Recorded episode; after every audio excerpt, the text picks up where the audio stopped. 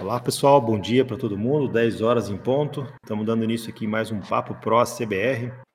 Hoje estamos com os mestres aqui, Ricardo Soares, Marco Polo, doutora Lúcia infelizmente não, não pode estar presente, teve um compromisso aí na FRAC. Os três são associados lá da FRAC, né? São, acho que participam de várias diretorias lá da FRAC também. Então também vou pedir para eles falarem um pouquinho da gente sobre a FRAC, porque tem tudo a ver com software house, né? A, a, a FRAC representa a software house como instituição por exemplo, vou dar um exemplo básico aí de como a FRAC pode ser importante. Está todo mundo levando pau aí da Cefaz de Minas Gerais. O que, que adianta uma software house ligar lá, ó, tá... quando a FRAC liga e, e, vem com provas, evidências, olha, seu, seu, seu site aqui está muito ruim, aí é, eles escutam de uma forma bem diferente. Então, é, juntos somos mais fortes, né? Então, é, é, acho que toda a, a software house deveria se associar à FRAC, não é caro, até depois os Ricardo e Marco Paulo podem falar um pouquinho. Eles são associados, né? Eles não são funcionários da FRAC, eles são associados que, que atuam nas diretorias lá da, da, da, FRAC. E, bom, e também a gente vai falar, lógico, aí sobre LGPD, que é o, que é o tema aí de hoje, né? Então, o Ricardo, o Marco e a doutora Lúcia, eles têm um curso de LGPD, a gente estava falando um pouquinho sobre esse curso antes de começar o evento. É um curso que eu estou fazendo, inclusive, um curso bastante extenso, com bastante conteúdo, é, explica demais assim as bases da LGPD. Eu estou achando muito legal, muito, muito, muito prático o curso, né? Ricardo põe a gente para trabalhar, para fazer ó, algum, alguns casos reais, a gente resolver, né? E é muito bacana. É, é, é um assunto que já pegou, né? Como a gente estava falando aqui antes também. É, não é que vai, será que pega, será que não pega, é importante. Já pegou. É, e, e logo, logo, se você demorar para se adequar, acho que a questão não é nem você correr o risco de levar uma multa ou coisa ou outra. É você realmente perder cliente porque o seu software não está aderente ou o cliente não está se sentindo confortável é, com o seu software porque você não, não, não citou LGPD ou você não, não, citou alguns tratamentos de LGPD. Por outro lado, também pode ser, se você se adequar o quanto antes, pode ser uma, uma ferramenta de vendas fortíssima. Você chega no seu, no, no, na base do seu concorrente e fala: olha, o meu software está adequado para LGPD, e, e o seu? Se o cara ainda não tem, pronto, você ganha um ponto ali que, que, que pode ser o decisor de águas para você conseguir trazer um novo cliente para você. Né? Então, é importante o tema, né? A, a gente já falou muito sobre é, base legal, algum, alguns aspectos da LGPD, e hoje especificamente a, a, o papo seria sobre contrato, né? Sobre é, o relacionamento é, que você vai ter com o seu cliente e como que o seu contrato tem que cobrir isso, né? É, embarcando agora também as questões da LGPD. Né? Mas fiquem à vontade até para fazer outras perguntas sobre LGPD, sobre, sobre a FRAC. É, como sempre, fiquem muito à vontade aqui no Papo Pro CBR. Né? Eu vou descrever mais uma vez como que vocês podem fazer as perguntas, porque eu vi que tem bastante gente nova na audiência. Bom, vocês podem fazer de duas formas. Uma no canal de texto que está acima desse, que é o hashtag PapoProCBR, é só clicar ali, que você não vai sair da conversa, não vai perder o áudio e ali você escreve o seu questionamento, coloca os links, imagens que você achar necessário para para embasar o seu questionamento, ou até se quiser fazer algum comentário sobre o que a gente está falando, né? Outra maneira é você subir aqui para o palco. Como que você faz isso? Você clica na mãozinha ali embaixo, vem um convite aqui para a gente, a gente aceita, vai aparecer um pop-up verde do seu lado, no alto na tela, você tem que dar o ok aí, porque às vezes tem, tem alguns, alguns que apertam a mãozinha de, de xereta, né? Daí a gente convida o cara para o palco, o cara não, não dá uma chance de você recusar ainda. Então, se você, você tem que aceitar esse, esse pop-up, daí sim você sobe para o palco e tem o seu microfone aberto, né? É, então, até quem estiver no palco, lembrar sempre de fechar o microfone ou mutar no próprio microfone, quem tem esse recurso, para não atrapalhar os outros palestrantes, né? É, fiquem muito à vontade, tá, pessoal? Ninguém aqui é, é dono da razão, ninguém é, tá todo mundo aprendendo, principalmente na questão de LGPD, que é um assunto novo, né? Então fiquem muito à vontade, se sintam em casa para fazer os questionamentos. Marco Polo, Ricardo Soares, sejam muito bem-vindos aí, podem eh, dar as introduções de vocês aí. Obrigadão. É só você, Marcos. O pessoal já está careca de, de, conhecer. Deixa o Ricardo se apresentar formalmente e falar um pouquinho da FRAC, que esse aí tem autoridade no assunto. É, autoridade mais ou menos, né? Mas tem tempinho já que eu estou lá com eles. Basicamente, o que é a FRAC? O, o Daniel já explicou, gente. A FRAC é uma associação. É uma associação, ela começou não sei exatamente quantos anos tem a FRAC, eu devo ser associado há uns 20 anos já. Mas ela, ela é mais antiga do que isso. Ela começou muito forte. O pessoal que fabricava impressora fiscal naquela época era o pessoal que vendia é, equipamentos para automação comercial, principalmente impressora fiscal. Estamos falando de 1996, 1990. Esse negócio é antigo mesmo, né? Com o tempo, é, outras empresas de outros segmentos que, que, que, que também trabalhavam com automação comercial começaram a se associar. Então hoje a FRAC tem algumas verticais diferentes. Então a gente tem uma vertical de hardware, a gente tem uma vertical de software, a gente tem uma, vertical de middleware, que são aquelas empresas é, que às vezes fazem um, um intermediário entre a, a, automação e a Cefaz, por exemplo, para emitir documento fiscal. É, tem várias verticais e cada vertical tem seu, os seus grupos de trabalho e você pode se associar e se engajar num desses grupos de trabalho ou não. Eu, por exemplo, eu sou coordenador do grupo de trabalho de estudos, né, o grupo técnico que a gente chama lá, é referente aos assuntos de LGPD.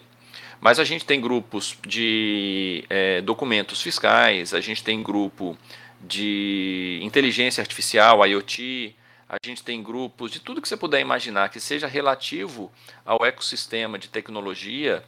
É, a gente praticamente tem um grupo lá dentro da FRAC. Então, se você quiser participar do grupo, a participação ela não, não, não é paga, quer dizer, você já está associado, você pode participar dos grupos que você quiser. Né? E normalmente o que, que você ganha com isso? Cara, o que eu acho que é mais interessante na FRAC é que você ganha informação de qualidade e ganha isso no tempo certo. Porque qual que é o tempo certo? Muitas vezes está tendo uma discussão sobre uma mudança que vai acontecer no layout de uma NFE, você está você tá participando da conversa antes de você receber a paulada lá na frente, dizendo, ó, agora vai precisar mudar o layout, vai ter que ter isso, isso, isso, você tem que correr atrás. Quando você está dentro do, do, da FRAC, você está nos bastidores, você participa inclusive das discussões. Muitas vezes, como o Daniel já frisou, né, como a FRAC é uma instituição, é uma associação que, que representa um segmento, muitas vezes a FRAC até participa das discussões. Fala, olha, isso aqui não está legal, isso aqui está tá dando problema. Você quer implementar essa regra? Isso vai dar problema, isso aqui está difícil da gente cumprir por causa dessa dificuldade técnica e assim por diante. Um exemplo muito é, para encerrar essa conversa toda muito grande que eu já estou falando muito, mas um exemplo muito é, atual é o pessoal de Santa Catarina, que agora está desenvolvendo o DAF, é, que, é, que, é, uma nova solução fiscal que vai ser colocada em Santa Catarina, e o projeto de nota fiscal eletrônica de consumidor dentro de Santa Catarina, que está tendo uma participação importante da FRAC em estreito contato com o fisco para poder direcionar como é que vão acontecer as coisas chegou. Falei muito, demais. Muito bacana. Não, eu, eu, como quando software house na época que eu era da JC, a gente era, acho que eles são até hoje associados. Que eu participei de várias reuniões, da, conheci pessoas fantásticas lá, né? Eu, eu, eu, lembro muito quando eu fui na minha primeira reunião, eu era bem mais jovem, né? E eu achava que todo dono de software house era programador, assim como eu, né? Que não, não tinha outra é, outra explicação para o cara ser dono de software house. Ele tinha que ser um, um, programador que cresceu e virou dono. Então eu falava, poxa, eu vou lá, vou encontrar um monte de, de software house muito maior que a minha. Esses caras devem ser geniais, devem ser programadores exímios, né? Eu cheguei lá, só tinha empresário, um outro programador, lógico. Mas eu, daí já, já foi o primeiro baque que eu levei. Falei, poxa, esses caras vieram aqui para fazer negócio. E eu tô com essa mentalidade técnica de ser programador, de, de, de, de saber as, todas as features, né? É, então, já foi a primeira coisa que me fez mudar a minha, minha, minha ideia, né, de, de, sobre negócios, né, do tipo, você quer ser empresário ou você quer ser programador, né? E aprendi muito na FRAC, né, eu gostava muito de participar das reuniões, né? Vocês podem abrir aí como que, como que é custo lá? Não sei se isso é uma informação pública ou não. Como que alguém pode se associar? Eu não posso abrir pelo fato de que eu não me lembro, só por isso. É, acho que não é nenhum segredo. Tem, eu sei o seguinte. Tem uma faixa por quantidade de, de faturamento, pelo volume seu de faturamento isso. e porte da empresa, né? A micro, micro e pequena software house, eu sei que são 250 reais, que é o, o valor que eu pago por mês. Legal, ou seja, não quebra as pernas de ninguém, né? E é aquilo que você falou, você vai ter informação privilegiada. Você pode participar de, de reuniões com o muitas vezes, né? O convida a FRAC para várias reuniões de antes de lançar alguma coisa, muitas vezes a FRAC é convidada para participar. Né? Então, eu acho que, acho que realmente vale a pena e a gente, é, acho que as, todas as software houses têm que agradecer muito o trabalho que a FRAC faz. Na época do PAF ECF tinha, é, tinha uma exigência lá que era carta fiança. Quem conseguiu derrubar isso aí em todos os estados, um a um, foi a FRAC com a doutora Lúcia, que, que, que infelizmente não pode estar presente aqui, que teve que entrar é, com um processo contra os estados um a um, até eles verem que aquilo realmente não fazia sentido. Então, muitas vezes a software house não sabe o benefício que a FRAC já, já fez por ela. Bom, beleza, vamos, vamos falar de LGPD? vamos, show de bola, vamos lá. Bom, pessoal, então, é, agradecer aí vocês terem aceitado o convite de participar tá? dessa oportunidade da gente falar de mais um pouco sobre LGPD. Acho que é o nosso terceiro encontro né, sobre LGPD. A gente vem passando por algumas fases, falamos dos conceitos base para nortear o pessoal e hoje é muito pertinente a gente falar sobre os contratos, principalmente por conta do mês de agosto que se aproxima e é o mês que passa a valer, que entra em, em vigência, né, a aplicação das sanções, das penalidades, das multas com base na LGPD. Então, isso, isso traz para a gente o seguinte: opa, eu já posso tomar uma penalidade, tomar uma multa, baseado nas sanções previstas na LGPD. Ou seja, além do que está previsto no Marco Civil da Internet, no Código Civil, eu também posso ser penalizado pelo que está previsto na LGPD a partir de agosto. Não quer dizer, a gente já falou sobre isso, que a LGPD passa a vigorar a partir de agosto. Ela já está vigente. Em agosto entram as sanções previstas na LGPD. E aí é, vem a necessidade da gente chamar atenção para os contratos. Por quê? Porque o contrato ele é o instrumento legal que regulamenta aquela relação comercial, né? Software house e clientes. E é no contrato que estão previstas ou deveriam estar previstas as responsabilidades, as ações, a qualificação né, dos, dos atores no contrato. Então a gente é, é, eu chamo do, do, do risco, né, do, da, da iminência aí do mês de agosto, justamente por essa responsabilização. Na LGPD, a gente tem o artigo 46, tá? Eu vou colar no Papo Pro aqui no chat para vocês. No, no artigo 46, ele fala que os agentes de tratamento, eles têm que adotar as medidas técnicas, as medidas de segurança, as medidas administrativas, né? Para quê? Para que haja o devido respaldo no tratamento de dados. E aí o contrato, ele é uma medida administrativa. É preciso que a software house entenda que ela precisa é, é, não só comprovar para a NPD, para a sociedade, a título de cumprir tabela, mas que ela tenha essas medidas administrativas ali no seu, no seu rol de adequação. O Ricardo, o Ricardo já colou ali o artigo 46 para vocês, está no chat. Então, ter o contrato devidamente adequado também é uma forma de você estar dentro do compliance. Tá? A gente tem um checklist a gente tem uma live que a gente fez sobre esse checklist. Depois eu vou colocar o link aqui. Não dá para a gente abordar todos os itens do checklist, mas a gente tem os principais tópicos desse checklist de contratos que a gente abordou na live para a gente debater aqui com vocês, tá? Ricardo, quer dar uma palhinha? Sim, vou só complementar uma coisa que o Marco Paulo falou. É o seguinte, é esse negócio das multas, só para esclarecer uma coisa. Como ele já disse, a lei está em vigor. Então, você já pode ser multado hoje, é, inclusive é, por conta de coisas relacionadas à privacidade previstas na LGPD.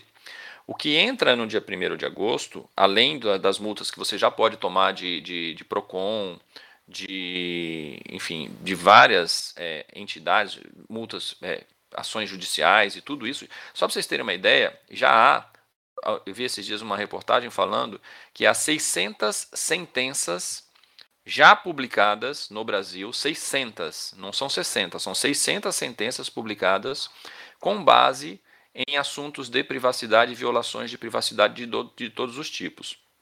O que acontece no dia 1 de agosto, então, se já tem 600, Ricardo? O que acontece é o seguinte: a, a gente tem uma autoridade nacional de proteção de dados, que é a NPD, e essa autoridade ela começa a fazer as sanções administrativas, que não são só multas, tá? Ela pode, por exemplo, dizer, olha, fulano de tal não pode mais acessar o banco de dados dele. Imagina uma empresa que faz um software de CRM, por exemplo, se ela não puder mais é, comercializar esse software, porque ele não consegue acessar o banco de dados. Fecha a empresa, né? Então essa é uma das sanções possíveis, é, dependendo do cenário. E também tem as multas. Essas sanções feitas pela ANPD, elas começam dia 1 de agosto. Então você já pode ser multado hoje também, inclusive em, em cima da, da, da LGPD, mas não pela uma sanção administrativa, mas você já pode ser acionado judicialmente, por exemplo. Isso está acontecendo já, tá, gente? Já teve empresa pagando multa na justiça, multas grandes, tá? O que é multa grande? É multa de 10 mil reais? Não, é multa de milhão de reais. Pode existir multa nessa faixa de preço. As multas, na verdade, elas dependem do faturamento da empresa, claro, mas elas podem chegar a 50 milhões de reais por incidente ou até 2% do seu faturamento anual. Então é uma, uma, uma coisinha pesada. É, em relação à multa, é isso. Em relação aos contratos, o que eu queria dizer é o seguinte: é, em primeiro lugar, na nossa lei, o Marco Polo falou, não existe uma referência direta ao contrato, a, a, a obrigação de ter um contrato. Não tem. Mas existe uma, uma obrigação indireta, que é essa, essa que está no, no artigo 46, né? Porque você tem que ter, tomar é, é, providências administrativas e essas medidas administrativas, entre essas medidas administrativas estão os contratos. Mas eu acho que é mais do que isso. É, eu penso o seguinte, veja, uma, a base da LGPD é que você só pode tratar os dados se você tiver um motivo legal para isso. Bom, e aí tem a história, né? Qual é o motivo legal? São aquelas 10 bases legais que não são o assunto da nossa conversa de hoje. E quando você, que é uma software house, por exemplo, está, está tratando os dados de alguém, se você não tiver um contrato dizendo, não, eu não estou tratando esses dados por minha causa, eu estou tratando esses dados porque o meu cliente tem um relacionamento com aquele titular que é o dono do dado, né? E esse meu cliente tem lá as bases legais dele. No meu caso, eu não trato por causa de nenhuma das bases legais diretamente. Eu trato porque eu tenho um contrato com esse cliente e é ele que tem. Agora, se você sequer tem o contrato, dá para pensar, baseado em que que você está tratando aquele dado? Baseado em que que você está manipulando dados de cliente? A NPD pode achar, não, você pegou os dados por sua vontade. E não é por sua vontade, é porque o seu cliente pediu. Tá, como é que seu cliente pediu? Prova que seu cliente pediu. Com contrato. É tudo, o contrato Pessoal, uma proteção para a software house, né? Show. Eu queria apresentar para vocês o Bruno, tá? O Bruno Naves, o Takashi. Ele também é membro da nossa equipe LGPD para Software House. A nossa equipe, ela deu uma encorpada, ela cresceu, tá? A gente agora tem três pessoas da área do direito atuando na nossa equipe de LGPD para Software House, que no final eu vou falar um pouquinho sobre esse trabalho, tá? Só para falar um pouquinho, é, só para fechar o assunto das sanções, existe uma penalidade que pouco é se falado sobre ela e que a gente considera talvez pior do que pagar uma multa. Uma das sanções é você ter bloqueio de acesso aos dados pessoais. Imagine que você tem uma base de clientes, você tem os dados pessoais ali, com o qual sua empresa depende daqueles dados, e você está bloqueado de acesso àqueles dados. Você não pode mais tratar aqueles dados. Talvez isso seja a pior, uma das piores penalidades do que em relação à multa, porque dependendo da empresa, para ela é melhor ela pagar a multa, mas ela ter acesso aos dados. Senão, comercialmente, ela está morta. A maioria das empresas, se tiverem o acesso aos dados bloqueados né, por, por, por sanção, comercialmente ela morre. Então, esse talvez seja um dos piores, é, é, uma das piores consequências para a empresa é ela ter o bloqueio de acesso aos dados, entendeu? É, exatamente. Para para pensar. A multa, ela no máximo vai chegar a 2% do seu faturamento anual. Se você tiver a sua atividade bloqueada porque você não pode acessar o seu banco de dados, e muitas vezes uma empresa como as nossas de software, elas dependem disso para funcionar, bloquear isso, você perde 100% do seu faturamento. Você não vai perder 2% do faturamento anual. Sem dúvida. É, ia fazer uma pergunta para vocês, assim, é, a, a, acho que a grande preocupação da software house ele fala assim: olha, eu entrego um software vazio, de dados vazio. Preenche esse banco de dados é o meu cliente. Eu sou corresponsável com isso. Ele, e se ele colocar informações lá que não deveria? Ou eu fiz uma rotina aqui para pagar o, a, os clientes inativos há tantos anos, mas o cliente não vai, não roda essa rotina, ou, ou ele configurou para deixar essa rotina com 10 anos, foi uma escolha dele, né? Então, até onde vai a responsabilidade da software house, como que ela se protege no contrato, se às vezes o próprio cliente tá, tá, não está seguindo ali os, os, conselhos que ele deu, né? Ou vocês acham que ele tem que forçar via software para que as práticas LGPD sejam aplicadas? Perfeito, Daniel. Essa pergunta é muito boa, porque é o seguinte: o que, que acontece? É, a primeira coisa que um contrato já te ajuda, eu estou falando de ajuda à software house, é porque ela define os papéis. É, todo mundo que trabalha com tratamento de dados, é, ele acaba se enquadrando em uma das duas categorias. Ou você é controlador, ou você é operador. Esses são os que a lei chama de agente de tratamento. Ou seja, quem trata os dados ou é controlador ou é operador. Qual é a diferença entre os dois, falando muito rapidamente? O controlador é a pessoa que tem o interesse direto em fazer aquele tratamento de dados. É aquela pessoa, por exemplo, que tem o cliente para colocar lá no seu sistema. É a pessoa que tem interesse em fazer ali o cadastro do cliente dele, do fornecedor dele, que é uma pessoa física, às vezes até do funcionário dele. Esse é o, é, é o cara que ganha dinheiro, de alguma maneira, é, tem um interesse comercial em fazer aquele tratamento de dados. E o operador é o cara que trabalha para esse cara aí. É, por exemplo, nós, né? Nós fornecemos o software para isso. Essa diferença é fundamental pelo seguinte: a lei ela estabelece obrigações. E as obrigações do controlador, naturalmente, são muito maiores do que a obrigação do operador. Por quê? Porque a motivação de coletar os dados do titular é dele. Ele que tem interesse financeiro naquilo ali. Então as obrigações dele são maiores. Então o primeiro ponto que o contrato pode te ajudar é exatamente dizer, olha, peraí, amigo, nessa relação nossa aqui, o controlador é você operador sou eu, então você tem mais responsabilidade do que eu. Se você não tem um contrato, o que pode acontecer? Primeiro, você fica, no, fica nebuloso essa questão de quem é o quê. E aí acontece que você não estabelece as, as responsabilidades, o que cada um vai fazer nessa relação. Alguma coisa que você não deveria fazer porque você é operador, que é obrigação do controlador, você acaba fazendo. E aí você assume uma responsabilidade que não é sua, e ao assumir essa responsabilidade que não é sua, você pode ser tratado pela NPD como controlador, sendo que você não é o controlador. Você, na prática, deveria ser apenas, vamos dizer assim, o operador. Então, essa é uma coisa. O contrato ele estabelece quem é operador e quem é controlador. E coloca lá, olha, você que é controlador vai ter que fazer isso aqui, ó. Isso, isso, isso e isso. Eu que sou operador vou ter que fazer aquilo. E, e só, só, abrindo um parênteses, isso é o que eu vejo acontecer muito. A software house vestir, é, assumir é, coisas que não são responsabilidade dela. O que a gente vê de software house perguntando como que faz tributação, como que faz isso, como é que lança uma nota tal. E, e o cliente tem contador para resolver aquilo, né? Que é pago Exato. e é corresponsável para fazer aquilo. Mas a software house acha que é uma dor dela. Então, é, acho que assim, fica no seu quadrado, é, mas o que, que vai te garantir que, que, que, você tem que fazer, até onde vai o seu, o seu atendimento, o seu limite? Contrato. Se você não tem um contrato bem feito, né, vai ficar tudo aberto, o cliente pode jogar aquilo na sua costa, e sempre com a faca no pescoço, né, tipo, se você não fizer, eu, vou te, eu, eu cancelo o contrato com você. Então, é, delimita bem o escopo do seu atendimento, né, que, que isso é muito importante. Tem um aspecto, tem um aspecto que eu ia comentar, que é assim, a gente está falando de adequação, adequação do contrato à LGPD, ao tratamento de dados. Ou seja, a gente está partindo do princípio que já existe um contrato e a gente sabe que a maioria nem tem um contrato. Fornece o software, está recebendo, a roda está girando.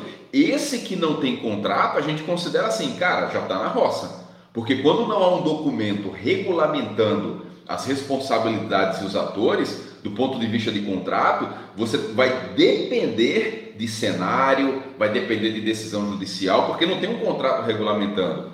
Daí tá, o, Bruno pode ficar à vontade, Bruno, para falar sobre essa questão, a importância né, do, da software house ter um contrato para regulamentar a relação dela com, com seus clientes, né? Oi, bom dia. Eu espero que eu não seja repetitivo, porque eu acabei entrando um pouco mais tarde, me desculpem. É, para complementar o que o Ricardo, que o Marco Polo, que o Daniel já vem falando sobre a possibilidade e a importância do contrato, é, eu costumo dizer, como é um bate-papo, eu vou usar né, o mais simples possível. É um acordo, é aquele acordo não sai caro, né? Quando a gente acorda antes, quando a gente combina antes, eu acho que ninguém acaba sofrendo é, no futuro. É óbvio que esse acordo, né, esse, essa chegar nesse consenso é importante ser bem feito. Então, por isso a importância de um contrato bem, bem escrito, bem elaborado, bem pensado, para que todo mundo, né, lá no futuro, não venha dizer assim, ah, mas não foi isso que eu é, tinha combinado com você. É, eu e Ricardo, a gente costuma lembrar sempre dessa, dessa questão, porque assim, no, quando a gente está bem, todo mundo é amigo. Mas quando a gente passa por uma dificuldade, daí as pessoas começam a se revelar. Então é importante, é, sem precisar falar do, de termos jurídicos, de adequação à legislação, antes de tudo, o contrato é esse acordo, né? esse, esse bom senso que na hora da calma a gente tem para se fazer, e na hora de uma, de uma incerteza, na hora de um, de um desespero, na hora de um problema, ele tá lá para dizer assim: ó, quando a gente estava bem, a gente tinha combinado isso, e a gente combinou isso não para quando a gente estivesse bem, mas quando a gente estivesse num momento de dificuldade e dúvida. Então, para que não exista essa dúvida no futuro, é, o contrato é importante. Sem falar que o Marco Polo já vem é, trazendo isso muito latente, justamente essa questão legal, né?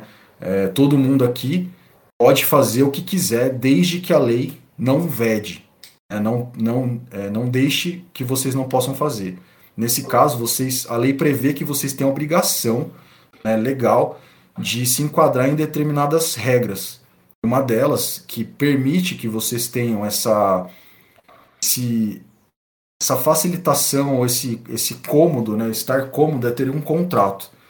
E o Marco Polo já disse que ele espera que todo mundo tenha esse contrato, né? E a gente só faça essa conversa de adequar, de adequar o contrato para essa nova regra. Agora, quando vocês não têm nem esse primeiro molde, nem esse primeiro detalhezinho, fica mais difícil. Oh, desculpa, Marco Paulo. O Bruno e Ricardo, eu vou soltar uma, aquela pérola que a gente tem é, padrão no nosso, no nosso treinamento, né? A questão da dependência e o risco dos modelos prontos. Falem, podem falar um pouquinho sobre o risco e o problema de contratos pontos. Me dá um modelo da internet, ou de contrato, ou de política de privacidade. Qual o perigo e o risco dos modelos prontos? Dá para dar uma palhinha sobre isso, que já tem gente perguntando. Deixa eu falar e o Bruno complementa, rapidão. É... Bom, primeira coisa, não, não existe um contrato modelo pronto, porque é, o contrato ele estabelece ali uma relação entre duas, entre duas pessoas, né, duas empresas no caso. Da mesma maneira que essa relação muda, o contrato tem que mudar. Então tem coisas que eu faço com a minha esposa, por exemplo, que você e a sua esposa, ou seu esposo, não vão fazer. Então, se a gente fosse fazer um contrato do meu casamento, ele não poderia ser igual ao do seu. Por exemplo, o meu, eu tenho conta conjunta com a minha esposa, você pode escolher não ter. Então, se a gente resolvesse colocar isso no papel, é, o meu contrato não poderia ser igual ao seu. Ah, no meu, no meu no mesmo quarto. Um outro casal pode resolver dormir em quartos separados, porque um ronca muito. Então, o contrato ele nunca pode ser um modelo único. É claro, existem coisas que são importantes de serem colocadas em qualquer contrato. Tem coisas que são pontos de atenção. Por isso que nós fizemos o, um, um checklist de coisas que devem ser olhadas. Não necessariamente tem que ter, mas que você precisa pelo menos olhar para ver se aquilo aplica ao seu caso. Esses checklists são, inclusive o Marco está colocando pedacinhos dele aí. Eu vou colocar um link para ele, o checklist completo que vocês podem baixar. É totalmente gratuito, não precisa nem fazer cadastro. Eu vou colocar isso e junto com ele eu vou colocar um link aí no, no, nosso papo aí do Discord. Eu vou colocar um link para uma, um, um webinar que eu fiz com a Lúcia e com o Marco, onde a gente pega ponto por ponto desse checklist e explica mais ou menos. É claro, isso então, Ricardo, ah, então eu não preciso de mais nada. Com isso daí eu consigo fazer o meu contrato. Sim, se você tiver uma boa noção é, de como escrever o contrato, com isso daí talvez você já consiga até fazer sozinho. Ah, mas eu preciso de uma ajuda. Eu não sou uma pessoa que sei escrever um contrato, eu preciso de uma validação de um pessoal especial é, é, que entenda do, do, da coisa, do direito de uma maneira mais detalhada. Aí sim você pode procurar uma ajuda para uma elaboração de contratos. Então, a gente a única coisa que a gente não recomenda é pegar um modelo de contrato. Existe modelo? Existe. A própria autoridade nacional, por exemplo, da Dinamarca, um modelo. Dentro do nosso curso de, de LGPD, a gente mostra esse modelo. Ah, então é só pegar esse modelo e colocar dentro da minha empresa? Isso a gente recomenda não fazer. Você pegar o modelo e adaptar à sua realidade. O modelo pode ser um ponto de partida interessante, mas ele não pode ser o resultado final, nunca, porque isso pode ser muito ruim para você. Completa, Bruno? Claro, o Ricardo já exemplificou aí a, a, importância. Eu vou dizer só do ponto de vista um pouco mais jurídico o seguinte, gente. Lembrem que o contrato, né, os contratos, eles formam lei entre as partes, ou seja, ele solidifica ali uma relação. Qual a importância dos contratos é, não serem é, aquele modelo da internet? Porque o modelo da internet pega os caus, as causas gerais, né? Então, assim, ah, o que eu acho que tem que ter. Mas o que, que acontece? A relação entre as empresas, entre os negócios, são muito distintos, né? Mesmo quando são parecidos, eles são diferentes no fim. Então é importante vocês pensarem o seguinte: um contrato ele gera deveres, direitos e obrigações. Às vezes, eu não tenho total capacidade de ter tantas obrigações num contrato. É como um contrato padrão às vezes vai te obrigar a ter. Assim como eu preciso de um pouco mais de direitos naquele, naquele determinado negócio. Então vocês precisam pensar, né? como a sua empresa funciona e, e ler aquilo lá e falar assim, meu, eu acho que esse contrato aqui ele é lindo, maravilhoso, ou ele é muito ruim, e ele não se adequa a mim por porque ou ele tem direitos demais para outra parte, ou ele tem obrigações demais para mim, ou ele tem deveres demais para serem cumpridos e eu não vou conseguir. Então, esse negócio do contrato modelo, contrato padrão, ele sempre vai gerar um problema futuro ainda que vocês achem que naquele momento está tudo certo, ah, pelo menos eu economizei aqui com, com, é, com alguém que eu não vou precisar pagar agora e tal. Mas esse barato agora no começo pode sair muito caro lá no, no, no meio do caminho, tá? Então essa é, é importante que vocês pensem. Pessoal, nesses só, só três um, pontos. Vou abrir um parênteses assim, da questão jurídica, né? CBR, a gente é pequena, a gente acho que 12, 13 colaboradores. É, um deles é uma advogada que a gente paga como freelancer e uma vez por semana ela, ela disponibiliza para nós duas horas do tempo dela para a gente fazer reuniões com ela ou, ou demandar consultas de contrato e tal. Então tá, tá no nosso custo operacional aqui. É, todos os contratos que a gente tem no CBR, hoje ela, ela que fez, né? Então, acho que toda empresa de software pode fazer algo semelhante, né? É, advogado não, não, custa tão caro assim, né? Então, tira o escorpião do, do bolso, gasta um dinheiro com isso, porque ele é um profissional para aquilo. É, não vai, é, imagina você, puxa, eu tô, eu tô, com uma dor na costa aqui, ah, eu acho que eu sei o que, que é, eu já pesquisei no Google aqui, eu tenho que tomar esses remédios aqui, vai resolver. Você vai bancar o médico. Não vai dar certo a coisa, né? E, e quando você tenta escrever um contrato sem o conhecimento jurídico, é a mesma coisa que você está fazendo. Você está correndo riscos, como, como o Dr. Bruno falou aí, você está correndo riscos desnecessários. Às vezes você pôs um monte de obrigação para o seu lado que não era, não, você não precisava, né? é, você pode fazer. Se você fizer um contrato é, que, que fere as leis brasileiras, ele se torna inteiro inválido. Daí, no, no, quando você vai precisar daquele contrato, ele simplesmente é jogado no lixo pelo, pela parte contrária, porque fala, não, esse contrato aqui está inválido. Então, é importante, sim, você ter um advogado para fazer isso, né? Não sei se vocês podem falar, o Bruno pode falar mais ou menos, quanto custaria, é, em média, um chute bem alto, né, adequar um contrato. E outra, você vai pagar uma vez só, né? Então, não... Eu digo, eu falo brincando que pintor que levanta a parede e o muro cai. Pintor pinta e pedreiro mexe com cimento. Isso aí. É, é, é, importante tudo isso né, que a gente está falando. A questão é, econômica, o Daniel, infelizmente, por uma questão de ética profissional, não posso dizer. Mas eu posso garantir para vocês que não é nada impagável. O que eu posso adiantar é o seguinte: o barato sempre sai caro, isso é uma regra, isso é uma determinação que está escrito na pedra. O barato sempre vai ser caro. É, é importante que vocês pensem que uh, o negócio de vocês é muito mais valioso do que tudo que vocês possam imaginar em correr, em correr por atalhos. Então é interessante que vocês pesquisem também, conversem, conversem com seus colegas, é, busquem indicação. Eu acho que isso funciona muito melhor do que ficar pensando aí no gasto que vocês vão ter. Esse gasto, na verdade, vocês têm que ver como investimento, como segurança, com olhar estratégico. O contrato também tem essa né? possibilidade. Hã? Uma coisa que eu vejo também dificuldade das pessoas que procuram um advogado para resolver software é que muitas delas não acham um advogado que entenda direito o que é uma software house, como que ela faz. Então, até o advogado entender do negócio para conseguir fazer um contrato, é, gasta-se muito tempo. Né? Então, é, tem, tem, que ter alguém que já, já seja mais ou menos do ramo, né? Para fazer isso, né? Para pular algumas etapas de aprendizado, vamos dizer assim. Exatamente, é, Daniel. Por isso esse que... valor, esse só, só te cortando, Ricardo, rapidinho, só para explicar, é, o Daniel trouxe essa questão. É tão difícil entender que o advogado, né? Agora eu vou puxar uma sardinha aqui. Ele tem tanta dificuldade. Na verdade, essa dificuldade, ele, no contrato, ele tenta traduzir isso para quem vai ler depois. Então vejam a importância. Caso vocês tenham uma demanda judicial, por exemplo, o contrato serve para resumir para o juiz ah, como é que funciona, por exemplo, aquele, aquele negócio, né? Como é que a software house operava, o que, que ela tinha que fazer e o que, que a outra parte demandava, o que, que a outra parte entendia como serviço a ser prestado pela software house. Então é importante vocês levarem tudo isso em consideração.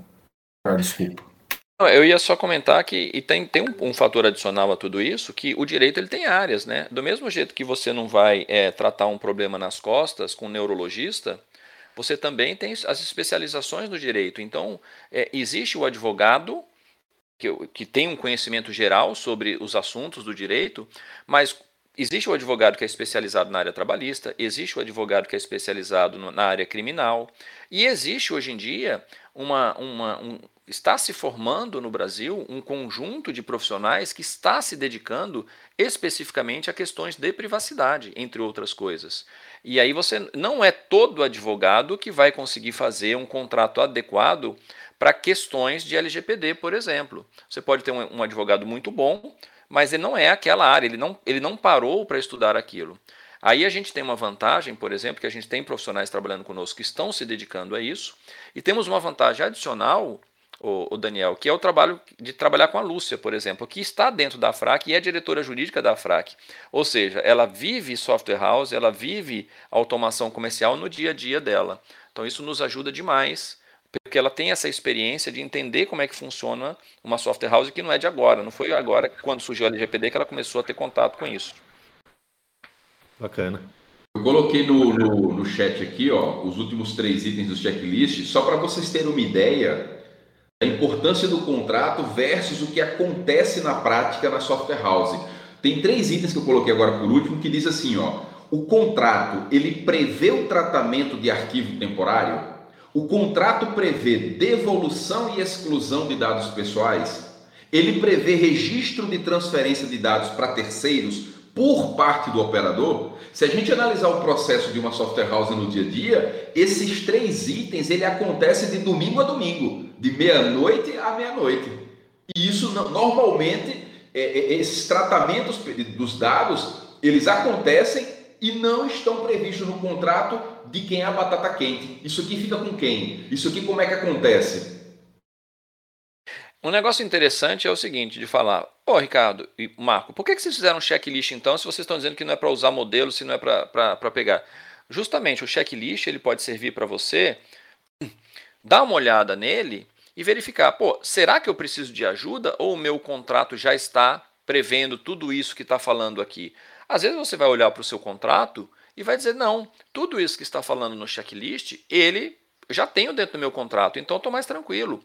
Ou não, ou você vai contratar alguém para fazer algum tipo de assessoria para te ajudar nessa elaboração do contrato, e a hora que você receber o, o, o resultado do trabalho, você vai dar uma olhada nesse checklist, espera aí, será que esse material que eu estou recebendo está tendo, está olhando para todos esses pontos? É um negócio que você pode usar também como uma conferência. Então o checklist ele pode ser usado, inclusive, se você não quiser elaborar você mesmo o seu contrato. A gente, de fato, não fez o checklist para você fazer sozinho o seu contrato, embora muita gente possa fazer, mas não necessariamente. É, o legal desse checklist, que eu achei muito bacana, que né, foi desenvolvido, é para vocês terem aquele olhar holístico, né, aquele olhar é, completo da, do como o negócio de vocês está em relação à adequação dessa nova lei. É, é uma lei completamente é, diferente assim para as sensações não só de vocês, mas para o próprio mundo jurídico. Ela, ela traz inovações, ela traz questões é, muito próprias Então, esse checklist é muito, muito, muito mesmo interessante. Eu gosto muito de trazer essa, essa importância para ele, porque vocês acabam tendo essa. levando para dentro, pra, né, vocês internalizam para os seus negócios, para as suas empresas, e acabam conseguindo ter essa visão um pouco menos é, jurídica, um pouco menos descomplicada. E isso é muito fácil, ajuda muito também vocês todos. Tem um, um, item que eu coloquei ali agora, por último, ele para você ver por que, que a gente bate na tecla do contrato. A LGPD, a privac... não só a LGPD, né? A privacidade de dados como um todo, a GDPR, ela traz dois conceitos novos que a gente aborda, tá? É o privacy by design e o privacy by default. E veja que no checklist tem um ponto de reflexão. O contrato ele garante o Privacy by Design e o Privacy by Default? Ricardo, quer dar uma palhinha sobre os privacy para o pessoal se situar? É, basicamente são dois conceitos criados por uma é, canadense que trabalhou muito tempo com privacidade e diz o seguinte: privacidade por design significa assim que você vai olhar para o tema de privacidade quando você for começar o seu projeto e durante todo o projeto você vai olhar tema privacidade. Ele vai acompanhar o seu projeto do início ao fim. O que, que quer dizer isso na prática? Que não é como se você fosse fazer o seu sistema inteiro, terminou o seu sistema, você fala, tá bom, agora vamos olhar para a privacidade? Não. Lá no projeto, antes de sentar e, e começar a socar o teclado, você vai ter que pensar, bom, quais são os impactos que esse negócio vai ter na privacidade? O que, que eu já posso pensar aqui para já fazer bem feito desde o início? Então, esse é um conceito muito caro para LGPD e ele é tão caro que ele está no regulamento europeu e praticamente foi a inspiração da nossa, da nossa legislação e também está dentro da nossa legislação. E, e o privacidade por default basicamente é o seguinte: ele diz que se o titular não fizer nada, ele vai ter privacidade. Na prática, isso quer dizer o quê? É, é exatamente isso: privacidade por default. Eu não preciso entrar numa, numa opção do sistema eu não deveria precisar, eu, dono do dado, titular do dado pessoal, não deveria precisar entrar no sistema, acessar meu painel de configuração e entrar lá nas opções avançadas para ligar as minhas proteções. Não, é o contrário. Por padrão, eu vou ter privacidade. Posso ter situações onde eu vou analisar, ó, eu tenho esse jeito de fazer ou aquele jeito de fazer. Qual que vai ser a opção padrão? É a opção com mais privacidade. Essa é a ideia da privacidade por padrão. E isso mostra como é assunto novo. Por quê? Isso não está em outros contratos. Por quê? São outros contextos. No contexto de privacidade, é, esses, esses dois é, é, conceitos são muito importantes. Mas você não vai ver privacidade por design privacidade por default em, em um contrato de nenhuma outra natureza. Entendeu? É, deixa eu aproveitar e responder uma pergunta aqui do Judimar. Ele está perguntando se a FRAC tem uma assessoria para associados nesse assunto de LGPD. Sim, Judimar, a FRAC tem um departamento jurídico e que pode é, fazer orientações, algumas orientações básicas em relação não só a assuntos de LGPD, mas dar um suporte para o associado em outros assuntos também. É claro que isso não significa que você vai chegar na FRAC e vai conseguir uma consultoria de LGPD ou de qualquer outro assunto é, por conta de ser associado. Não é esse o propósito do, do nosso departamento jurídico lá. Mas você pode sim usar o departamento jurídico para fazer consultas de diversas naturezas. E o pessoal está lá para te ajudar sim. Não vai ser exatamente uma. Ela não vai fazer uma consultoria, ah, vou fazer a, minha adequação à LGPD, me associo à FRAC vou ter uma consultoria da FRAC do que, que eu tenho que fazer. Não, não vai ser por esse caminho. Ok? E, e, tem o grupo de LGPD também, que a pessoa pode participar e inteirar dos assuntos. Exatamente. Legal. Eu, é, essa questão da, da, da privacidade, né? É, isso, é, voltando àquela primeira pergunta que eu fiz, por exemplo, se o, se, se o cara tem no, no, sistema dele uma rotina de uh, anonimas, anonimização. Anonimização. anonimização. É. Ele, então ele fala assim: olha, vamos lá, todo mundo que não, é, não compra no meu sistema há mais de três anos, eu quero deixar de forma anônima. Mas é lógico que ele vai deixar isso configurável, ou, ou que quem vai ter que rodar isso vai ser o, o, o operador ali, o dono da loja, né?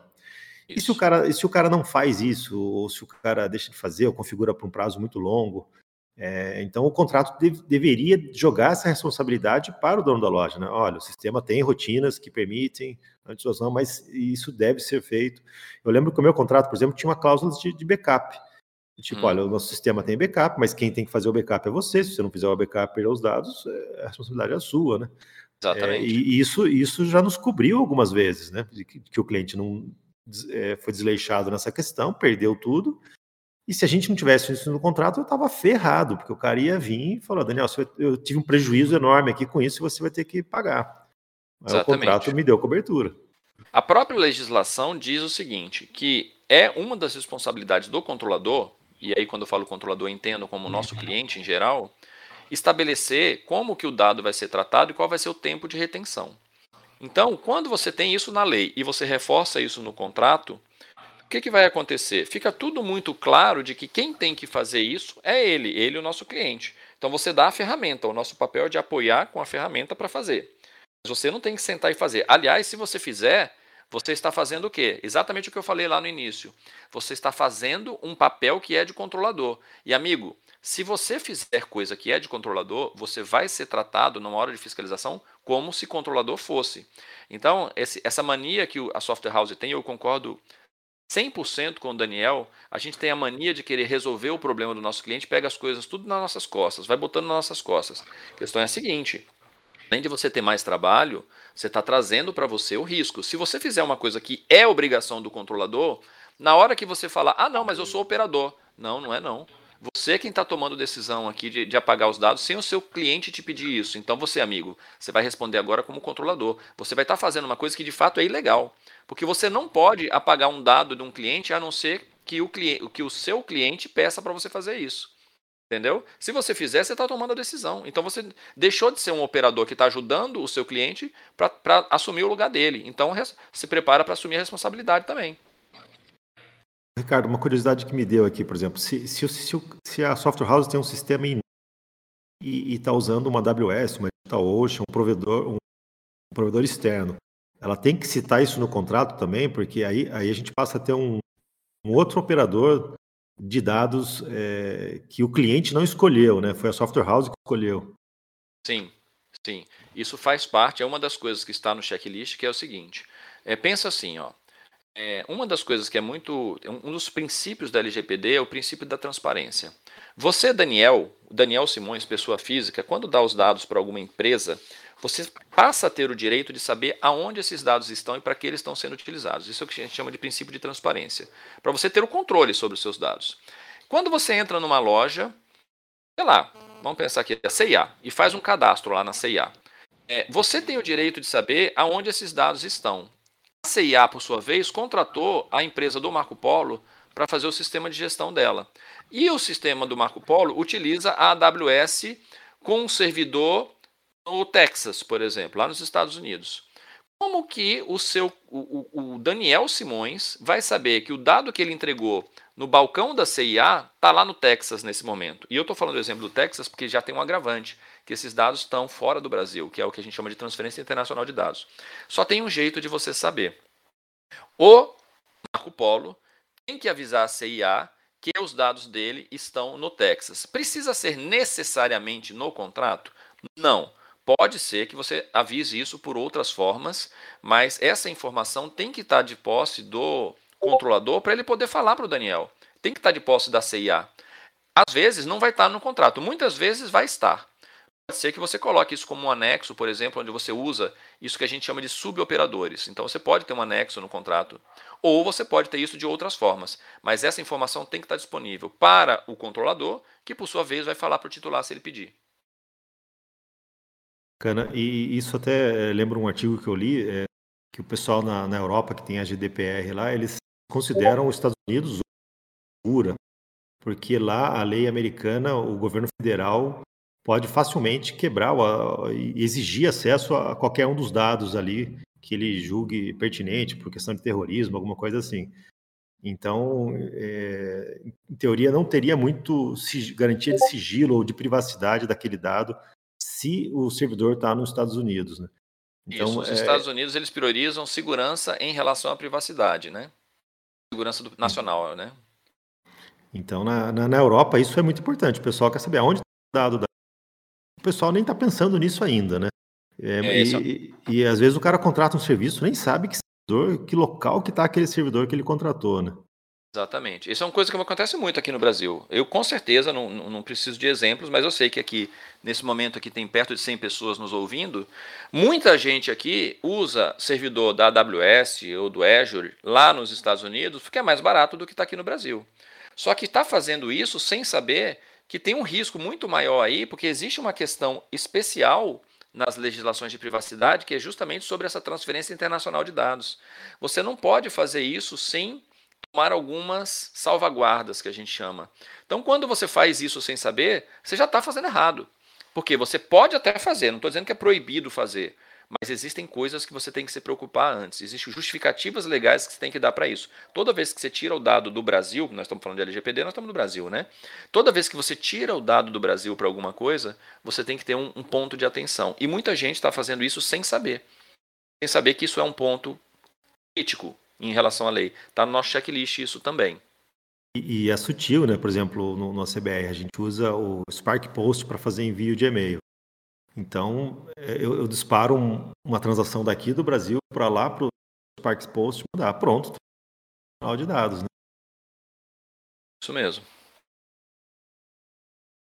É, só para traçar um paralelo aí no que o Daniel perguntou e a resposta do Ricardo, é, hoje de dados, né? Mas é, é o mesmo, mesmo raciocínio com aquela questão dos países em que tem garantia, por exemplo, não são paraísos fiscais, né? Então é a mesma, a mesma ideia, só que nesse caso para proteger a pessoa, a pessoa né, titular daqueles dados, enfim. Então hoje em dia é, já se tem essa preocupação um pouco acentuada em relação a onde você vai depositar os dados, onde você vai, onde eles vão estar, para onde eles vão.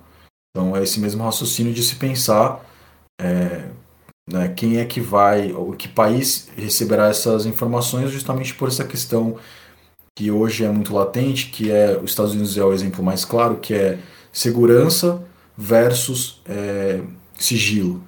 Né? No Brasil a gente também tem essas regras, mas no Brasil existem algumas uh, possibilidades meio que definidas né, para por exemplo, quebra de sigilo telefônico, quebra de sigilo bancário, enfim. Mas os Estados Unidos têm essa grande dificuldade aí, porque os dados podem ser expostos e isso é um, um problema a se pensar muito, com, muita, com, muita, muito cuidado. Deixa eu contar uma coisa, um caso para vocês, que é interessante, que fala da importância dos contratos, que pode acontecer com vocês. Esses dias a gente estava atendendo um cliente que é um aluno nosso dos nossos cursos, já fez alguns cursos com a gente, fez um que a gente tem que é específico para desenvolvedores de software, que é o LGPD para Software House, e está fazendo agora também o curso de outro curso que é o curso para controladores. Então a gente tem um para operadores e um para controladores. E esse aluno nosso nos procurou com, com a seguinte situação: ele tem um software, um software de gestão. Não vou entrar nos detalhes, obviamente não vou falar o nome da empresa. Tem um software de gestão o cliente dele falou para ele: Olha, eu preciso adequar a LGPD, então eu preciso que você coloque essas cláusulas aqui no seu contrato. E aí falou para ele, e ele ficou perdido, falou: caramba, será que eu tenho que colocar essas cláusulas ou eu não tenho que colocar essas cláusulas? E acabou pedindo para a gente fazer uma avaliação né, das cláusulas para poder fazer essa adequação do contrato dele. Cara, se ele coloca aquilo que está escrito lá no contrato dele, naquilo que o cliente dele pediu, e esse é o risco de você não fazer é que você pode não estar se preocupando com o LGPD agora, mas o seu cliente, especialmente se o seu cliente for um pouquinho maior, ele vai começar a se preocupar e ele vai, ele vai te cobrar isso. E talvez ele te venha com a coisa pronta. E se ele tivesse aceitado isso, ele ia ter um monte de responsabilidade que ele não deveria ter, e ia ter um monte de coisas que não estavam tratadas lá no contrato e que ficaria em dúvida e que provavelmente iriam dar problema lá na frente. Então, um ponto de atenção que vocês querem, devem ter é esse. Você tem a opção de não fazer nada. Só que se você escolher não fazer nada, é provável que daqui a pouco o seu cliente venha com alguma solução pronta para você, que aí vai ser aquela história. Quando o cliente escrever o contrato, ele não vai pensar em você. Ele vai pensar em defender os direitos dele. Então você tem que tomar cuidado para não ser pego de calça curta. Isso aconteceu e tem acontecido com alguns clientes nossos. O Ricardo tem uma pergunta. Vai lá, Eduardo. É, me chamou a atenção que você estava falando a respeito dos dados estarem fora do país. E a gente está fazendo vários projetos grandes aqui e a gente escolheu uma arquitetura aí, é, mais recente, onde o software ele é, são micro, microserviços e o banco de dados, de certa forma, também ele é distribuído. Então, ele, ele tanto o software quanto os dados, ele está espalhado em servidores ao redor do mundo inteiro. Quer dizer, até, até muitas vezes a gente usa esse conceito de que ah, o meu servidor está na AWS lá de tal estado, né? uma máquina, um local específico. Acontece que a gente tem cada vez mais tendo soluções onde nem isso é válido mais. Você não sabe onde é que está a informação. Ela está espalhada numa rede coberta em servidores no mundo inteiro. Como é que fica isso? Primeiro, você precisa saber onde estão. Não dá para você não saber onde o dado está. É, eu entendo aqui essa questão de distribuição. Primeiro, preciso frisar que a LGPD e nenhuma outra lei proíbe de fazer. Você pode fazer. Só que sempre que você tem a transferência internacional de dados, e para ficar bem claro, quando eu estou falando de transferência internacional de dados, pensa o seguinte: pensa no mapa do Brasil. Pensa que ali no mapa do Brasil, como se tivesse um muro em volta do Brasil. Passou um cabo, seja de fibra ótica, seja qualquer tipo de, de, de, de coisa, que saiu dali, passou para outro lugar, mudou a fronteira, passou da fronteira, é transferência internacional de dados. Ok? Muito bem. É, então, não é proibido fazer. Só que tem que ter uma análise especial, porque existem condições que são impostas pela lei de quando você vai fazer. Alguns países são mais problemáticos do que outros, porque tem países que não têm. Vou dar um exemplo. Quando você tem a Europa, por exemplo, isso vai acontecer no Brasil também, mas ainda não existe, tá? A Europa, ela tem uma autoridade nacional, várias, na verdade, assim como a gente também tem a NPD aqui no Brasil. E aí o que, que acontece? É, ela, essa autoridade nacional, no caso das autoridades europeias, elas publicam uma lista de países que, que, vamos dizer assim, que são países, como o Bruno falou agora há pouco, que são países que oferecem um nível de proteção adequado. Outros países, eles não oferecem um nível de proteção tão alto, e tem aqueles países que oferecem um nível de proteção muito baixo. O Brasil, neste momento, ele está numa situação intermediária. Ele não está no nível de proteção adequado ainda. Por quê? Porque a nossa LGPD é nova. Ela não está completamente consolidada ainda. Existem países na América Latina, por exemplo, é, se eu não estiver enganado, Uruguai, Argentina e não tenho certeza do Chile, que já são considerados países mais seguros. O que significa isso? Que uma empresa europeia, quando vai mandar algum dado para o Brasil, ela tem que tomar cuidados adicionais que ela não teria que, é, é, que tomar se ela estiver mandando para a Argentina. E quem decide quem são esses países? É a autoridade nacional. No nosso caso, do Brasil, a ANPD ainda não soltou essa lista de quais são os países que são os países seguros e os países que não são seguros.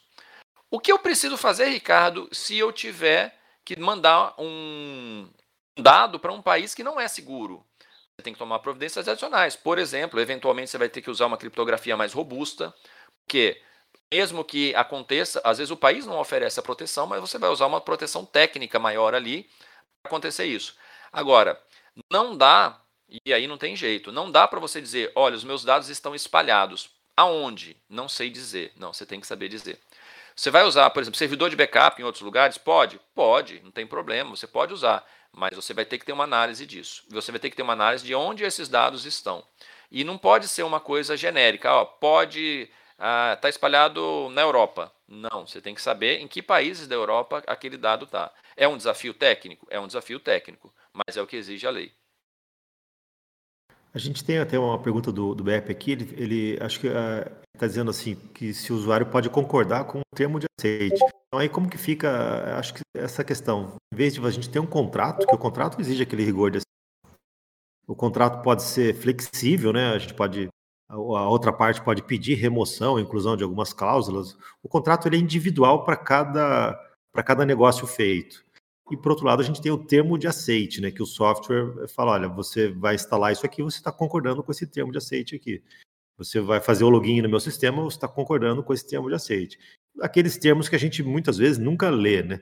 É, e se você, se você lê os termos de aceite dos aplicativos que você instala, você não instala mais nada no seu celular, porque é, daí aí você começa a ficar preocupado. É, é, a mesma coisa, um contrato, um termo de aceite? Dá para dá cobrir essa questão da LGPD num termo de aceite? Eu vou deixar o Bruno responder, eu só vou fazer uma, um pequeno é, é, comentário. Lembra que eu falei que existe a questão da transparência, né? Quando você tem uma coisa que você não consegue provar que você tem. O contrato, acho que isso, é, se eu, se eu não me corrijo, Bruno, se eu estiver errado, é, eu acho que isso é o, o, contrato de adesão que a gente chama, né? É, por exemplo, quando você vai fazer lá um, uma contratação no Azure, na AWS, você não vai receber um papel para você assinar e mandar uma cópia para eles. Então existe o contrato de adesão e, na minha opinião, ele tem validade. O Bruno pode corrigir. Eu não sou da área do direito, ele pode corrigir. Eu só, só me preocuparia um pouco com a questão de você ter certeza que as coisas estão bem pactuadas. Mas eu vou deixar o Bruno responder, porque isso aí é a área dele, né? Bom, vamos lá então. Eu vou começar por, por, por aquilo que eu acho que, eu, que já foi, acho que já está começando o pessoal a perceber. O que são dados pessoais? Dados pessoais são dados que pertencem, ou seja, são próprios de uma pessoa, uma pessoa física. Então vocês têm lá um banco de dados com um monte de dados de pessoas físicas. Esses dados não são de vocês. Esses dados não pertencem a vocês. Esses dados são de cada um desses indivíduos, pessoas físicas que a gente precisa é, pensar é o seguinte: uh, esses termos de aceite eles não fazem parte de um contrato, ele não, não, o, o, usuário não vai ter acesso a esses contratos. O que ele vai ter acesso a esse, é a esse termo. O que, que é esse termo? É como o Ricardo falou, ele é um, um, um termo de adesão. O que é um termo de adesão? O termo de adesão é quando eu, Bruno, Ricardo, Daniel, Marco, Polo, é, a gente vai lá e precisa fazer uso de um, de um determinado produto. Por exemplo, o WhatsApp. É, eu não vou mandar uma mensagem para o WhatsApp dizendo assim, cara, eu não concordo com essa cláusula 53 desse termo de aceite. Quero que você é, modifique ele para mim. O WhatsApp nunca vai fazer isso, porque ele tem uma, uma questão, uma gestão né, individual gigantesca. Então ele promove esse contrato de adesão que todo mundo vai aceitar e pronto que vai acontecer? Né? A gente no Brasil a gente tem outras leis esparsas, então a gente tem que pensar que além da LGPD, a LGPD conversa com outras leis, né? especialmente o Código Civil, o Marco Civil da Internet e o Código de Defesa do Consumidor. Ah, mas e agora? O que vai acontecer? Vai acontecer o seguinte: é, como o Ricardo e o Marco Polo adiantaram, e isso é um exemplo, uh, as sanções previstas na LGPD ainda não estão em vigor.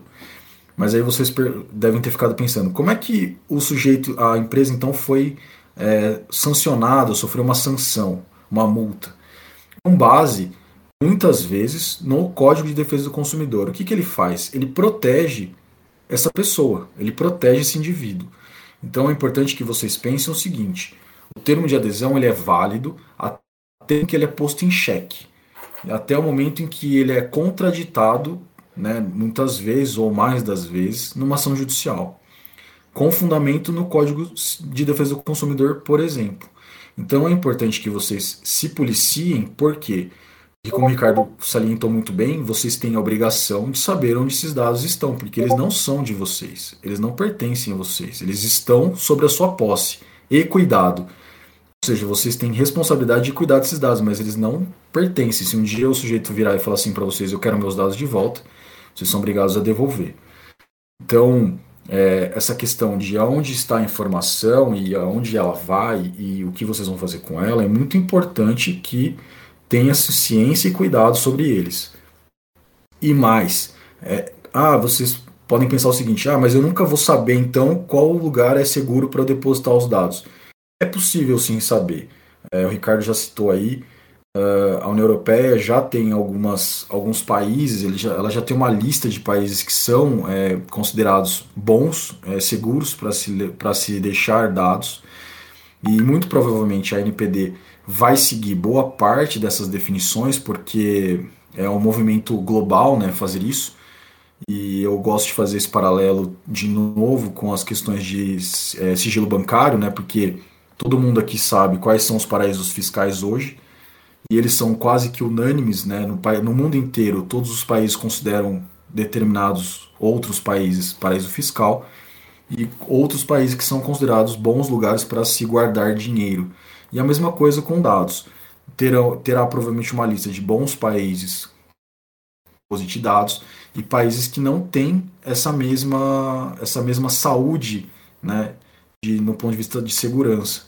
Então a gente precisa sim tomar esse cuidado com esses termos de adesão, com esses termos de aceite, eh, porque nós temos outras leis esparsas que vão eh, fazer essa observação mais pormenor. Temos também que tomar cuidado, porque já existe com certeza ah, encaminhamentos de determinados países que são bons e determinados países que não são. Então é possível que vocês tenham essa, essa análise, já possam fazer essa análise ainda que é, prematura de onde vocês vão poder aí, enfim, é, depositar os dados, pensar de um ter uma, uma visão mais estratégica. Acho que é isso.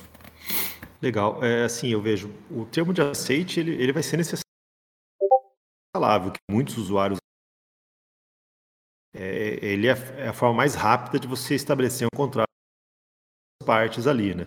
Mas ele é, é ele é goela abaixo. O lado não tem o direito, como o Dr. Bruno falou aí, de, de falar, não concordo com essa cláusula aqui, muda o termo de aceite para mim. Isso nunca vai acontecer. Então, ou você concorda integralmente com ele, ou você não usa aquele serviço, né? Então, se você vê que isso não é um problema para o seu negócio, né? Se o pessoal vai olhar para o seu termo de aceite e falar, hum, mas puxa, isso aqui está muito leonino, está muito ferrenho, não, não vou concordar, e, você começa a perder negócios com aquilo, talvez você tenha que rever o seu termo de aceite ou partir para contratos mesmo que te deem uma flexibilidade jurídica ali de você adequar as, as cláusulas é, para cada um dos seus clientes, né? Mas queria é, colocar para vocês um mapa que eu tenho aqui, mas eu sou novo nesse negócio do Discord e não estou acertando como é que eu faço para compartilhar uma imagem. Tem jeito, gente? Eu acho que é só colar. Não, na verdade, eu também não sei se está bloqueado para quem não é moderador. Ah, é, porque não deve estar tá bloqueado. É, me, manda no, me manda no WhatsApp que eu me manda no WhatsApp que eu colo aqui no chat. Ah, eu ah. vou ligar meu, meu celular porque eu tinha desligado porque estava tocando sem parar aqui. Eu já te mando aí você compartilha com o pessoal. Legal. Tá? Deixa eu dar uma resposta para o Marcelo. O Marcelo fez uma pergunta interessante aqui. Ele diz o seguinte: como é que faz se o cliente cancelar o contrato com a gente, né? E aí você e ele contrata uma outra software house e essa outra software house utilizar é, de forma inadequada aquela base de dados que está em posse do cliente. Bom, Marcelo, uma das coisas que tem que ser prevista no contrato, se você olhar, está no nosso checklist também, é como esses dados vão ser devolvidos para o nosso cliente. Como é que você vai devolver esses dados para aquela pessoa quando ela cancela o contrato com você ou quando você cancela com ela, no momento da rescisão. Tem que estar previsto no contrato. E uma vez que você devolver os dados para o controlador, Aí o problema é dele, não é se ele usou, se ele usou indevidamente ou se ele contratou outra software house que usou indevidamente, não é mais problema seu. É por, mas é importante você entender que tem que ter no contrato uma previsão de como você vai devolver os dados para ele, porque como o, o Bruno disse, os dados pessoais não são seus.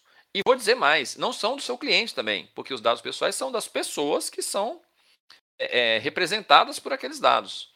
Então, mas a sua responsabilidade se encerra quando encerra o contrato e você devolve os dados para ele. É, é importante nessa, prever nessa, isso. Nessa linha aí, eu lembro que tinha algumas software houses que às vezes sequestravam o dado. Tipo, não, você vai cancelar comigo, tá bom. É, não, não, não, não dava acesso aos dados que o próprio cliente cadastrou ali no sistema, né? Isso, é, isso pode gerar pode. algum problema jurídico para a software house? Pode, pode, porque, como, eu, como o Bruno já falou, você é um fiel depositário desses dados, você não é dono deles. Você não tem motivo para ter esses dados. Aliás, se você tiver os dados sem o amparo de um contrato, você pode ser denunciado como se você tivesse coletado esses dados ilegalmente. Realmente. É, hoje, na verdade, esse, é, é a lei GPD vem também justamente para você não poder mais fazer refém essas informações, né? Ela, ela vem, vem é, escrita isso na, na lei que o, o dono daquele dado tem um direito e a, quem detém esses dados tem a obrigação de prestar essas informações e se for do desejo do dono do, da informação, aquele que, a, que, né, que, que armazena essa informação é obrigado a excluir. Então, tudo isso é muito importante. Assim. Eu gostaria de, de fazer um resumo, né, já que a gente está falando da importância dos contratos na LGPD. Eu resumiria o, a importância dos contratos em uma palavra, tá? É segurança. Eu acho que vocês devem pensar em contratos como uma forma de. como se fosse um seguro. Né? Quando você faz uma pólice de seguro para o seu carro, para sua casa, enfim. você visa é, dirimir ou atenuar determinados problemas. Eu acho que o contrato para vocês tem que ter essa mesma, essa mesma significação. Tá? Então pense em contrato como um, um modo de se assegurar de alguma maneira ou de se preservar e, e, ficar um pouco mais tranquilo nessa nova toada aí legal. Se precisar de ajuda, Marco, como é que faz? Marco Paulo tá por aí? Marco foi dormir. Tô, deu um lapso aqui. Bom, pessoal, vocês vão acessar uma página, eu coloquei o link aí, lgpd para softwarehouses.com.br. Deixa eu colocar o link aqui de novo para vocês. Vou explicar o passo a passo que vocês precisam. Vocês vão acessar essa página Tá? Nessa página tem um menu no canto superior direito, contratos. Tá? Vocês vão clicar ali em contratos, vai abrir uma janelinha com algumas primeiras informações. Tá? Estou colando aqui para vocês no chat do Papo Pro. E aí vocês vão é, enviar o e-mail para lgpd@solaresti.com.br. O que, que acontece? A gente tem, tem surgido uma demanda já com base nos próprios treinamentos que a gente tem feito, tá? E é, com a competência da equipe, isso vem é, puxando a gente para mais trabalhos, tá? Então, a gente começou com um treinamento para software house, isso gerou a demanda de treinamento para controladores, para os clientes da software house e, consequentemente, gerou a demanda de adequação dos contratos. Tanto que a nossa equipe de LGPD para Software House cresceu. A gente tem o Bruno, a gente tem a Fernanda, são operadores do direito e são profissionais que estão é, junto com a gente estudando privacidade de dados, tá? Então, é, o que, que a gente sabe? A realidade da Software House, o saque fiscal, ele tem Software House no DNA, assim como o projeto ACBR. O Ricardo Soares é uma Software House, desde a época do dilúvio, quando Noé baixou as águas lá, que abriu a tampa, o Ricardo já estava contando os animais descendo da arca. Então, tem muita experiência em software house. O Bruno, a doutora Lúcia e a Fernanda são operadores do direito e são da área de privacidade de dados. E caiu essa demanda para a gente atender, que é o quê? Adequação dos contratos da software house face a LGPD. Só que aí, internamente, a gente já discutiu isso. Pessoal, a software house ela já tem como base um contrato na relação software house e clientes e muitos nem têm esse contrato. Então a gente formatou um trabalho onde a gente faz a adequação dos contratos da software house com o cliente e a previsão junto à LGPD desses contratos, tá? E aí para organizar o processo, você vai mandar um e-mail para lgpd@solarstay.com.br, apresenta a sua software house, fala um pouquinho do que, que ela faz e aí a gente entra em contato organizando esse trabalho. O pessoal que é assinante do Papo Pro, o Ricardo vai me bater agora forte. O pessoal que é assinante do Papo Pro, vem ele, lá vem ele dar desconto, lá vem ele dar cupom de desconto, lá vem. O pessoal que é assinante ACBR Pro ou assinante Saco Fiscal, avisa no e-mail para a gente validar isso com o, o ACBR Pro no Saco Fiscal, tem condição diferenciada na revisão dos contratos, tá? Mas é, existe também, pessoal, um cuidado que a gente tem que ter, o Bruno já mencionou a questão ética, tá? É, não, não é permitido juridicamente os advogados fazerem publicidade de serviços jurídicos. Então a gente está indo com bem cuidado nessa divulgação, mas aqui a gente está em casa. Então, assim, acessem o site, cliquem em contratos, mandem um e-mail sobre a software house de vocês. Se for assinante a CBR Pro ou assinante saco fiscal, avisa no e-mail que é para a gente validar e a gente vai fazer o trabalho de adequação do seu contrato de software house que você já tem. Se você não tem, a gente vai mais a fundo nisso e a adequação desse contrato perante a LGPD, que é a adequação na parte de privacidade de dados, tá? Legal, bacana. Bom, já passamos das 11. Acho que podemos ir para as considerações finais. Queria agradecer bastante bom aí o, a, o papo de hoje, né? Cobrimos bastante tema, né? Já bacana ver que a LGPD tá, tá ganhando corpo, tá crescendo, tá, tá sendo levado a sério, né? Quem aqui já não, não ficou descontente em ver que começou a cair um monte de lista de e-mail, começou a receber um monte de coisa indesejada, é, gente ligando na sua casa sem, sem você querer, sabendo um monte de informação sua. Então, LGPD levado a sério é bom para todo mundo. A gente, a gente merece essa, essa, essa questão aí da privacidade. Né? Fiquem à vontade, pessoal. Eu vou, eu vou falar, vou reforçar isso que o Daniel falou. Eu acho que a LGPD ela traz dificuldades para a gente na área profissional, traz desafios, mas também traz oportunidades, porque é o que o Daniel falou. Você pode ver a LGPD como um problemaço para você, porque só vai te dar trabalho e custo mas você também pode ver como uma oportunidade de você se diferenciar dos seus concorrentes. E eu gosto de olhar para a LGPD com esse olhar do titular, porque todos nós somos pessoas que têm dados pessoais. Então, é uma lei que veio com o único objetivo de proteger as pessoas. E nós somos pessoas, então acho que a gente não deveria ser contra a LGPD por princípio. E como empresas, eu acho que a gente tem que pegar toda vez que surge algum tipo de dificuldade, eu não estou falando aqui de dificuldade no mau sentido, se o nosso cliente tem uma dor, gente está aqui para atender as necessidades do nosso cliente com as nossas ferramentas, né? Transformar aquilo em oportunidade, né? Oportunidade, exatamente. Então, fora isso, queria agradecer pelo convite aí do, do Daniel, enfim, de vocês todos aí. Para mim foi. Entrei hoje no Discord pela primeira vez na vida, quase completando 50 anos e não conheci o Discord ainda, hein? Eu garanto que Mesmo seus filhos já, já... tem uma primeira vez, né? É. Beleza, show de bola, pessoal. A gente agradece, a gente aqui do Saco Fiscal tem uma parceria muito forte com o projeto ACBR, tem uma sinergia muito grande. A gente está junto aí nessa caminhada. Tem a hashtag Somos Todos Software House, né? Então a gente está em prol aí da, da, da batalha das software house no dia a dia. E agradecer de novo a audiência de vocês, terem vindo prestigiar a gente no Papo Pro, a gente está sempre por aqui. Obrigado ao Bruno, por é da nossa equipe, por ter participado com a gente e estamos sempre à disposição. Eu gostaria só também de agradecer aí o convite, a oportunidade de estar falando aqui hoje. É, gostaria de também agradecer o, a paciência que vocês tiveram. Eu acho que uh, quem é do mundo jurídico às vezes não, não tem tanta oportunidade de falar por um monte de questões éticas, legislativas, enfim. Mas esses papos ajudam muito. E eu acho que o importante aqui é descomplicar, é desmistificar, é trazer o que o Ricardo falou. É, oportunidades, tá? Quando a gente conhece a mudança, quando a gente prevê a mudança, ela se torna um nicho em que a gente pode dominar por um período aí bem bacana e que, enfim, a gente pode explorar de uma maneira muito interessante. Então, acho que quem está correndo atrás disso, quem se, se ligou nisso, está é, tá aí já um, pelo menos uns cinco passos à frente daqueles que não, não se ligaram ainda. Então, eu gostaria de novo de agradecer a, ao convite, é, por terem me ouvido e muito obrigado aí. Espero que todo mundo possa na medida do possível, se adequar e, enfim, ir para cima. Obrigado. Legal. O Marcos colocou uma última pergunta ali, né? Prazo? Já, já foi o prazo, né?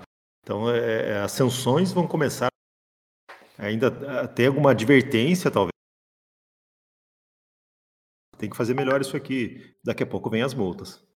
É, a lei começou, só para só confirmar isso que o Daniel falou, a lei começou historicamente em 2018. Ela foi publicada em 2018. Ela entrou em vigor, propriamente dito, em 2020, ou seja, já está em vigor. As sanções à autoridade nacional, elas começam em 1 de agosto de 2021. A autoridade nacional já sinalizou que ela não vai sair multando inicialmente todo mundo, vai ser um trabalho educativo, mas o prazo de se adequar já passou. Legal, bacana. Então, acho que podemos encerrar hoje. É, convidar todo mundo aí para amanhã, Papo Pro, às 10 horas, temos mais um, uma edição aí do Papo Pro CBR. Amanhã a gente vai falar sobre pós-TEF. É, Quinta-feira sempre é um dia que a gente fala de meios de pagamentos, né? Então, vamos voltar aqui com o assunto de TEF, que tem tudo a ver com meios de pagamentos. Mas no, o pós-TEF é um TEF bem legal, porque ele é um TEF sem fio, ele é um equipamento que não é Android, ele é sem fio, ele tem uma impressorinha embutida que é, é capaz, inclusive, de imprimir o dump da NFC e o extrato do SAT. Então, amanhã a gente vai fazer um passo a passo, vai mostrar é, é, como você pode implementar isso no, no, na sua software house, citar alguns cases de uso, como posto de gasolina, restaurante. É, a PayGo, inclusive, deve hoje publicar um vídeo que a gente gravou em conjunto com eles lá no estúdio do C6, com esse equipamento do Postef, né? A gente pode, inclusive, comentar um pouco aí sobre esse vídeo, né? É, eu acho que esse equipamento ele, ele é muito bacana. É, é, eu me surpreendo de ter pouca gente usando porque é muito fácil de implementar um servidor para esse tipo de equipamento, a gente vai ver isso amanhã, e ele cobre é, coisas muito interessantes da, da, software house, na hora de fechar a venda, dá uma agilidade fantástica ali no seu varejo. Né? Bom, pessoal, agradeço demais a audiência, agradeço demais a presença do Bruno, do Marco, do Ricardo, pessoal que participou ativamente aí com a gente, com as perguntas, né? Terça, quarta e quinta, acostumem com o Papo Pro CBR, 10 horas, sempre tem algum assunto aqui.